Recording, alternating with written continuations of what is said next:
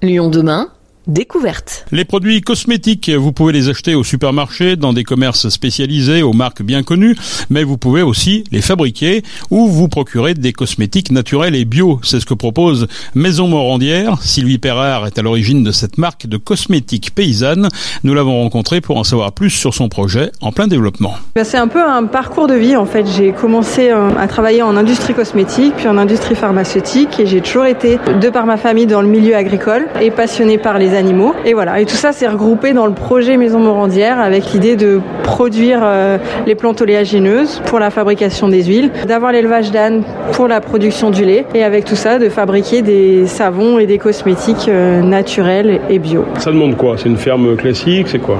Oui, c'est une ferme euh, classique. Sauf que les, les matières premières, elles sont valorisées derrière avec une production de cosmétiques, donc de savon naturel, savon solide, savon liquide. Et puis l'idée, c'est derrière de développer toute une gamme de cosmétiques avec des baumes et des crèmes, donc toujours entièrement euh, produits à la ferme par mes soins, voilà, et toujours 100% naturel.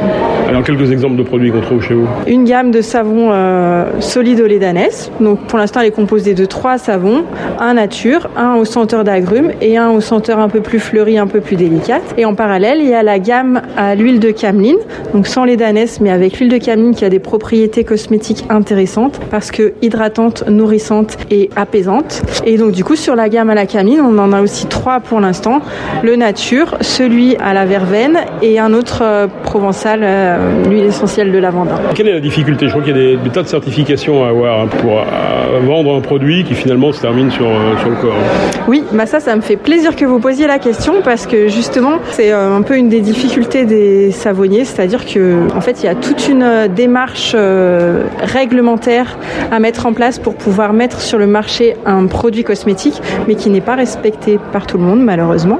Donc, quand vous achetez vos cosmétiques, soyez bien vigilants à ce que toute cette démarche réglementaire ait été suivie par le vendeur. Et donc, l'idée en fait, c'est de documenter tout un dossier d'information produit qui liste toutes les hum, matières premières, comment elles, où est-ce qu'elles sont fournies, les quantités qui rentrent dans la composition, parce que tout ça est validé par un toxicologue avant de pouvoir euh, vendre un produit cosmétique. Et ça, ça se reconnaît comment sur le produit? En fait, les, toutes ces démarches-là, elles, elles aboutissent à une validation de l'étiquette par le toxicologue. Donc votre étiquette, elle est validée, mais si l'étiquette, elle n'est pas validée, enfin, c'est transparent en fait pour le consommateur. Alors il y a des petites astuces pour euh, vérifier. Par exemple, euh, il doit y avoir euh, la fameuse liste des ingrédients en dénomenclature Enki. C'est les petits, les petits mots là qu'on comprend pas, les petits ingrédients qu'on comprend pas.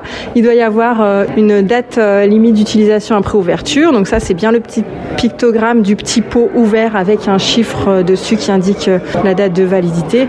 Voilà, ça c'est des petits, des petits indices qui peuvent vous dire que le cosmétique est bien validé. Déjà que votre cosmétique ait une étiquette au moment de la vente, c'est un premier indice qui met sur la bonne voie. Quoi.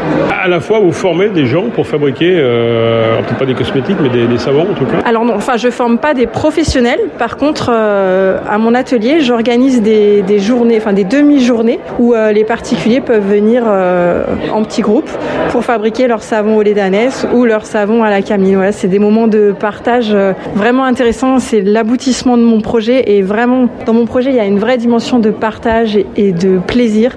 Et euh, ces ateliers à la ferme pour faire découvrir mon activité et pour fabriquer vos propres savons, c'est vraiment un des moments euh, riches que je suis contente d'avoir pu mettre en place. Quels sont vos projets? Eh ben les projets, euh, c'est de mettre en place la gamme cosmétique pour avec les crèmes et les baumes pour Noël 2023. Et puis aussi pendant cet été, j'aimerais mettre en place euh, l'accueil de classes en ferme pédagogique. Ça, c'est les deux euh, projets moyen terme.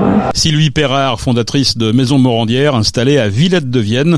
Pour se renseigner, maison-morandière.com.